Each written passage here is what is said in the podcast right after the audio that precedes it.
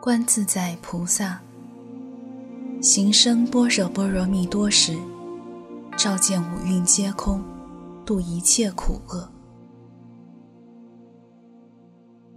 舍利子，色不异空，空不异色，色即是空，空即是色。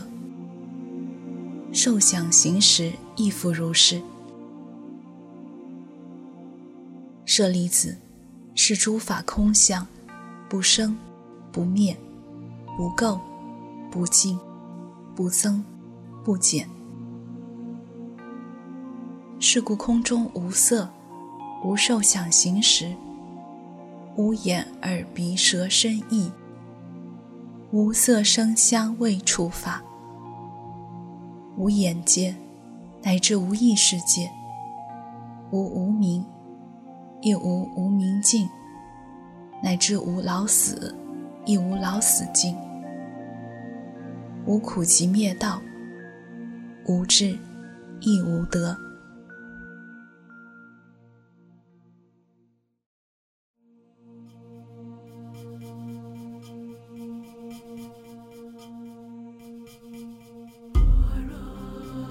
欢迎打开时光匣子，我是诗白。有则禅宗公案，说的是一名僧人问赵州老禅师：“狗有没有佛性？”狗没有佛性，禅师回答。僧人疑惑地问：“佛经说蠢动含灵，就是卑微如地上蠕动的虫类都有佛性，为什么狗没有？”禅师答道：“因为它有业识在。”另有一名僧人问赵州老禅师：“狗有佛性吗？”“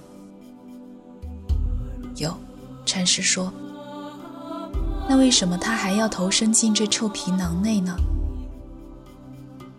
禅师答道：“因为他明知故犯。”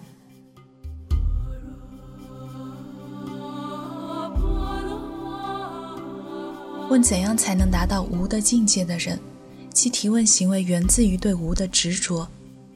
执着即是有，被有遮挡住了视线，必然看不到就在眼前不生不灭、不增不减的无。佛家文字的含义通常很隐晦，光看字面意思，我只能领悟到这些。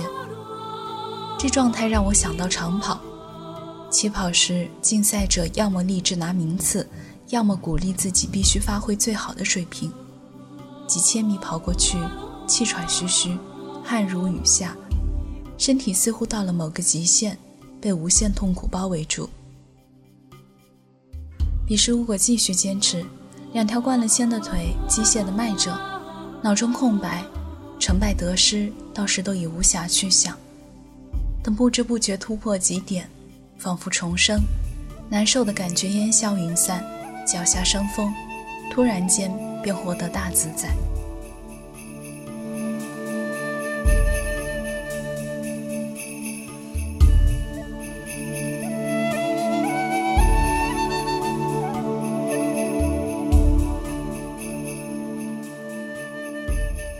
梦十页，第二页，作者夏目漱石。做了这样一个梦：退出师傅房间，沿着走廊折回自己房间时，只见房里已点上昏黄的座灯。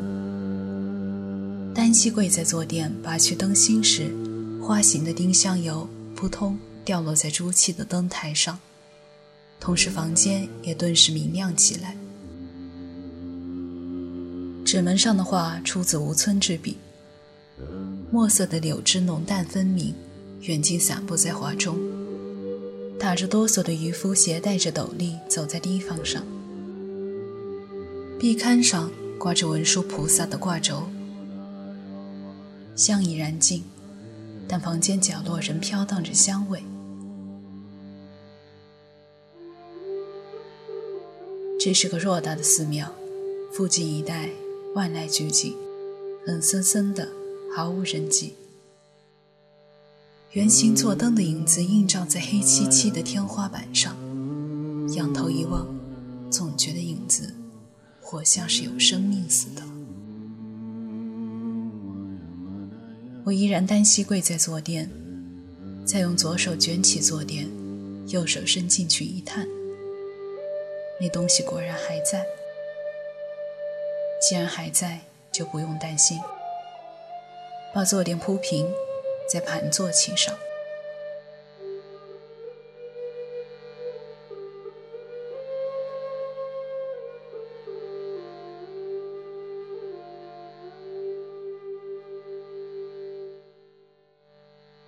你是武士，既是武士，不可能无法开悟。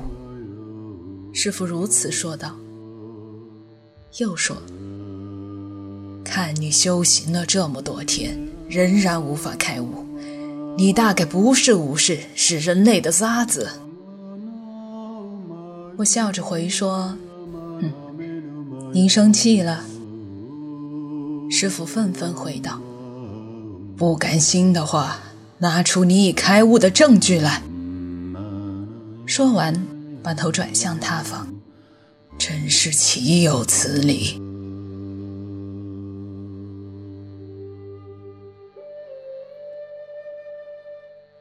待隔壁大厅壁龛前的座钟下次敲响前，我一定开悟给你看。等我开了悟，再入师傅的房间，那时再以我的悟道交换师傅的首级。若无法开悟，便无法夺取师傅的性命。所以我非要开悟不可，因为我是武士，若无法开悟，只能自认。武士一旦受辱，怎能苟且偷生？不如死的壮烈。想着想着，手又不自觉地伸进坐垫下，顺手抽出一把朱鞘短刀，紧握着刀柄，甩掉刀鞘后，冷峻的刀光瞬时划亮昏暗的房间。宛如有一样害人的东西自我手中嗖嗖奔逃出去一般，然后再聚集在刀锋上，将所有的杀气凝聚于一点上。当我凝视着这把被缩聚成针头形状，又在尖端被强迫磨尖的锋利刀刃，顿时兴起一股想扎人的冲动，全身的血液均流向右手手腕。使得握住刀柄的手掌湿黏黏的，双唇抖颤不已。将短刀收进鞘内，搁置在右后方。我结跏趺坐。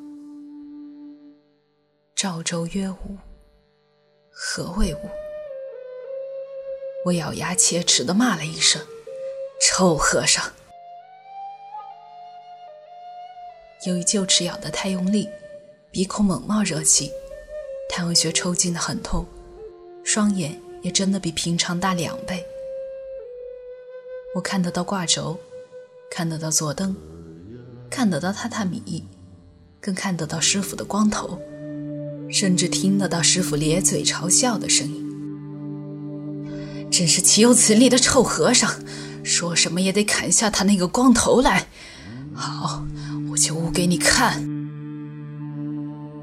舌根不停地念着“悟”，悟，明明是在念着“悟”，我还是闻得到房里的香味。搞什么鬼？也不想想自己只是根香。